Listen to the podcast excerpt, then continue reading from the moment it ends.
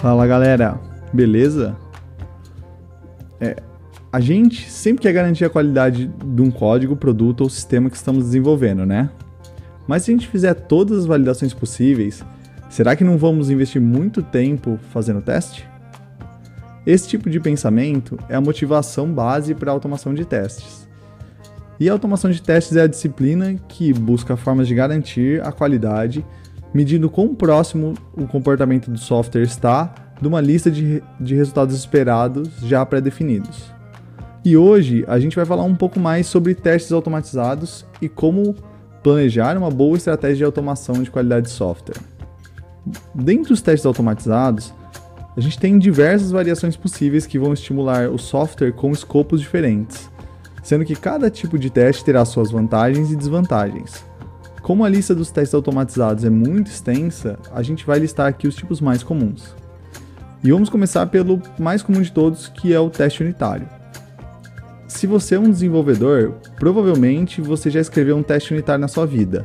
E se você não escreveu, deveria estar escrevendo.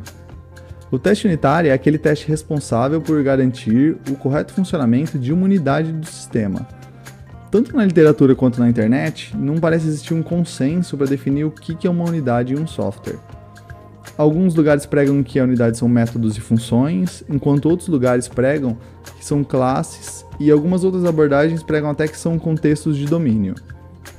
Para executar um teste unitário, precisamos isolar todas as dependências da nossa unidade de forma que vamos exercitar somente o código dessa unidade sem que outras peças do software sejam estimuladas como consequência. Esse é o tipo de teste com a menor granularidade possível.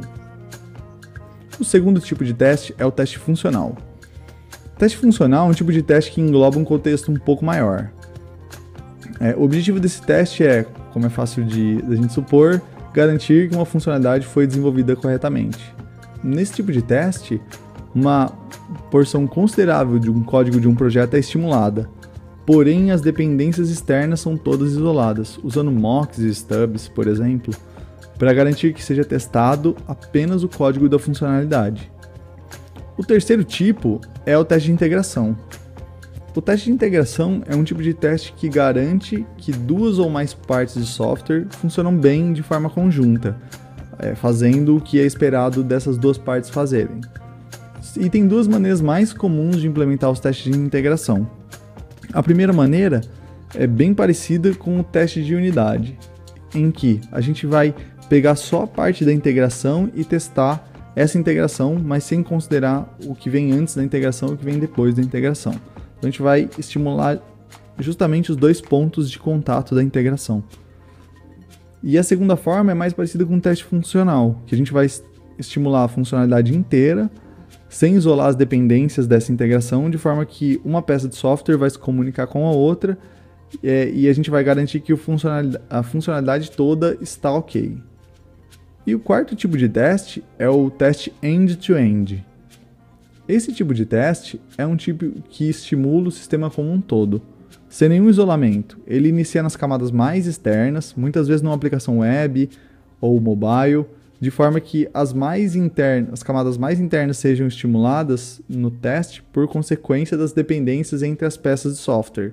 Então eu começo nas partes mais externas, elas vão estimulando as mais internas até que a gente vai é, estimulando todo o software. Esse é o tipo de teste mais completo que pode ser executado para garantir que está tudo funcionando corretamente dentro de um sistema. É, os testes end-to-end -end são comumente utilizados em dois cenários. Primeiro cenário é testes de sanidade do sistema.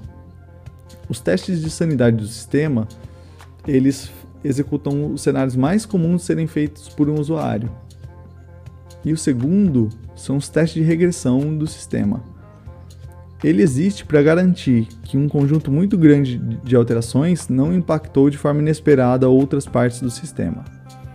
Levando em conta esses tipos de esses quatro tipos de testes que eu falei aqui, fica relativamente claro que os primeiros testes são mais rápidos de serem executados e de serem produzidos, mas eles testam um, per um percentual muito pequeno do meu software. Enquanto esses outros últimos tipos de teste, tipo end-to-end, -end, eles demoram para executar, demoram mais para serem escritos, mas eles testam uma boa parte do sistema. Tá bom, Rafa. Toda vez você vem com um monte de informação, mas só traz mais dúvida. Como eu vou saber qual que é o tipo de teste que eu preciso implementar nos meus sistemas para garantir uma boa qualidade? E a resposta mais assertiva para essa pergunta é: você deveria implementar todos, mas não de qualquer jeito. E é aqui que eu vou contar o pulo do gato para vocês. É, uma forma de, de a gente pensar isso é a seguinte: quanto menos dependências tem um teste, mais desse tipo de teste você deveria implementar.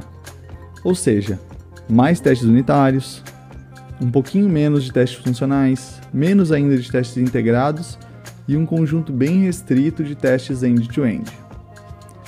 Se a gente pensar em uma representação desses tipos de testes empilhados, é, a gente teria mais ou menos meio que uma pirâmide, onde a base são os testes unitários e, o, e a ponta da pirâmide são os testes end-to-end. -end. Essa pirâmide de teste foi descrita há muito tempo e tem um artigo muito legal no blog do Martin Fowler que explica um pouco mais sobre ela. E sabe por que, essa pirâmide funciona tão bem? Ela garante que mudanças em trechos de código já consolidados tenham bastante testes unitários, assim garantindo que cenários não previstos sejam adiantados. Mas, em contrapartida, não faz com que uma alteração pequena e pontual quebre muito os cenários de testes, pois a, a quantidade de testes que não isola as dependências é bem pequena. E esses testes mais completos garantem que cenários mais críticos do sistema vão sempre funcionar de forma total, garantindo assim uma boa experiência para o usuário final. Você gostou desse conteúdo? Quer saber mais sobre esse tipo de teste ou estratégias diferentes para outros cenários? Deixe um comentário no meu vídeo do YouTube ou se você está ouvindo o podcast pelo Spotify ou por outro agregador, me manda uma mensagem no meu Instagram. É PipeGrep, o meu Instagram, P-I-P-E, underline G-R-E-P. Beleza? Vou ficando por aqui. Valeu e um abraço.